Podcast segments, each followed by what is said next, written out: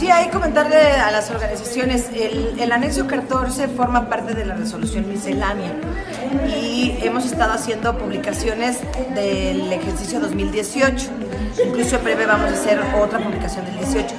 Para el anexo 14 con las autorizadas 2019, como aquí lo accesorio sufre la misma suerte que lo principal, va a salir hasta que se publique la resolución miscelánea fiscal para el 2019. Esto esperamos que sea a finales de abril, pero recordemos que con independencia de ello las organizaciones pueden recibir donativos con su resolución, con su autorización y no hay ningún problema. Entonces ahí el mensaje sería que estén tranquilas, estamos trabajando de manera normal, en ese sentido nunca ha habido una fecha predeterminada para la publicación del anual, entonces estén tranquilas, no, no, no pasa nada. Ningún cambio, insistir en las obligaciones que ya están y que creemos que están pendientes de cumplimiento.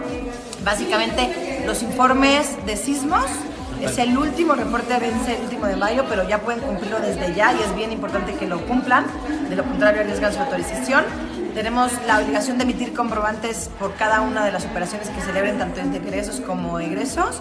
Y la última, que fue reforma de ley, pues la reforma que tienen que tener en sus estatutos, en las que tienen que establecer ahora esta cláusula respecto al cambio de residencia fiscal. Cambio de residencia fiscal igual cambio de país.